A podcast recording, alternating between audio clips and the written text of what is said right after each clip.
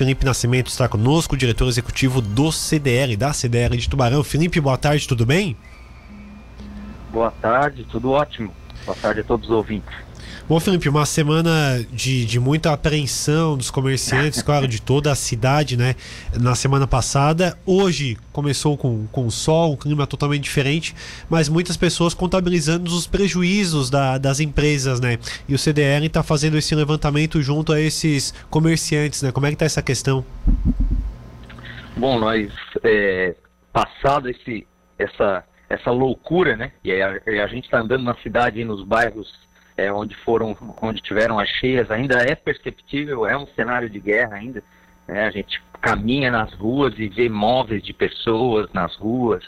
É, da mesma forma, não foi diferente é, aqui na questão é, empresarial. Né? Tivemos muitas empresas e já contabilizamos aí praticamente 100 empresas que tiveram é, algum tipo de prejuízo digam-se eles de no mobiliário, digam-se eles fechada, digam-se eles no estoque, digam-se eles na, na própria logística, os colaboradores que, que trabalham nas empresas que também de certa forma tiveram, foram atingidos, então é um, é um montante é bem considerável aí, a gente acredita que vai dar um resultado bem, bem considerável com relação aos prejuízos.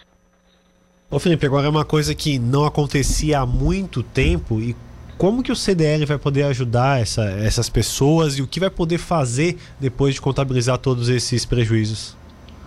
É, na prática, nós estamos vivenciando, o Tubarão está em estado de emergência, né? E, e o decreto é, emergencial ele possibilita algumas tratativas diferenciadas junto ao governo do estado e ao governo federal.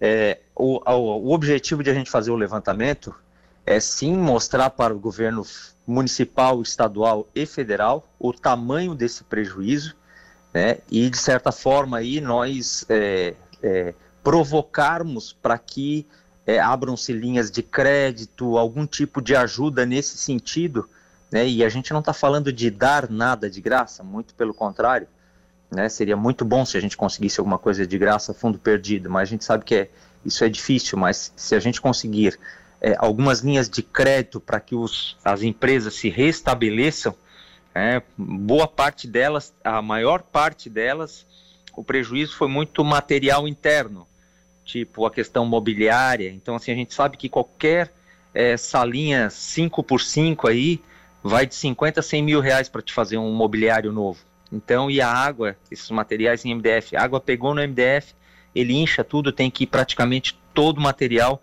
é, para o lixo. Então, isso sim faz sentido para a gente. Isso sim, é, a gente também percebe que a, as empresas pararam de faturar, então ela precisa pagar os fornecedores, né, ela precisa manter a folha de pagamento em dia, ela precisa pagar aluguéis. E a ideia é nesse sentido, é de tentar de alguma forma é, minimizar esse impacto para o empresário. E aí, em cima disso, nós estaremos CDL e a CIT amanhã de manhã lá na City às 8h30, nós estamos convidando para os empresários que tiveram algum tipo de, de prejuízo estar lá conosco para a gente discutir juntos também, né, com mais entidades, não só a CDL, juntamente com a City, para a gente tentar é, é, unir forças e viabilizar isso o mais rápido possível. Bom, é, e como que, que as pessoas podem é, levar isso até a CDL? E a CDL está ligando pro, pro, pelos lojistas, perguntando se teve algum dano. Os lojistas estão ligando para a CDL. Como é que funciona essa, essa logística, né? É, nós temos algumas frentes de trabalho. Nós temos é, pessoas da própria rua que estão se organizando e fazendo esse levantamento. Nós temos nossos colaboradores aqui também é, passando na frente e contactando com alguns empresários né, visualmente a gente conseguiu logo depois ali da, da, da, das cheias, era muito tranquilo de tu enxergar quem teve prejuízo, então nós temos uma relação com nomes de empresas, telefones, para a gente poder articular sim alguma estrutura um tanto quanto maior, se precisar chamar, é, mostrar para o governo quantas empresas são, né, a gente sabe aí tem uma média de estragos, então assim, é, a gente vai trabalhar em cima de estatística, não dá para a gente é, é, ser muito exato com relação à informação. Na verdade, a exatidão vai se dar a partir do momento que a gente começa a discutir sobre isso E aí sim, os empresários vão chegando, as demandas vão chegando, a gente vai discutindo isso num grande grupo e com certeza vai sair alguma coisa aí para amenizar essa, essas questões é, financeiras aí que os empresários do Baronense estão passando. Perfeito. É, nós tivemos o Dia das Mães no final de semana e o comércio ficou aberto em horário estendido. É, já deu para ver é, muita, muitas lojas com dificuldade para abrir e participarem da, das ações da CDL? Sim, principalmente nas áreas mais baixas que elas foram atingidas. Né? Então, assim, eles abriram é, bem, bem capenga, como diz o outro, quem conseguiu abrir né? nessas áreas mais baixas. O pessoal aqui da Marcolino, é, a única área que foi atingida é ali é, é, é ali é, a região próxima do, o, do Zão da Vale, né, na frente da Praça 7, que ali é uma baixada, e toda aquela região ali foi a região, digamos assim, a região central mais prejudicada foi aquela região. Né? E aí depois nós temos a entrada da, da, da cidade, ali nas proximidades da, da, da, rodoviária nova, né, que ali foi bem atingido. Ali nós tivemos, se eu não me engano, 46 empresas é, ali foi a maior concentração de empresas atingidas, 46 empresas atingidas diretamente, né? E, e aí o resto são são áreas é, mais pontuais, elas são ligadas ao, ao, ao varejo, ligadas ao comércio de alguma forma, né?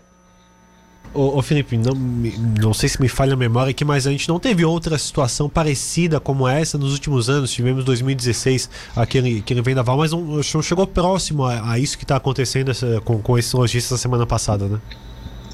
É, na verdade foram, foram situações diferentes. Então, o vendaval destelhou, arrancou placa, quebrou vidro, quebrou vitrine, é um dano material, foi um material também bem considerável né?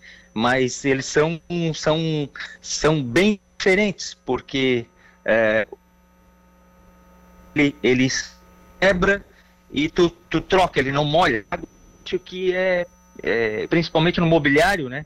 As lojas que o vinílico, por exemplo, levanta tudo, rodapé, MDF, pó, MDF, todo esse material novo, que é um material mais atual, que é tudo baseado em MDF, ele, é, ele não pode água. Então, assim, o impacto financeiro ele é maior e fica cheiro na loja, fica tem toda uma estrutura, né? Graças a Deus, a grande maioria levantou seus estoques, levantou os computadores, né? E aí esse, esse prejuízo foi menor, mas a gente teve sim algumas empresas que acabaram sendo é, é, pegas, não vou dizer de surpresa, né? Mas que acabaram tendo seus estoques aí atingidos e tal, mas é, é, a gente acredita que esse vai ser um dos menores problemas, digamos assim, na estrutura da empresa. Perfeito. Felipe, a gente segue acompanhando, a Rádio Cidade sempre aberta aqui para divulgação e avisar todos os lojistas sobre essa, essa questão e seguimos acompanhando. Obrigado pela sua entrevista. Valeu, um grande abraço para vocês e a todos os ouvintes. Até mais.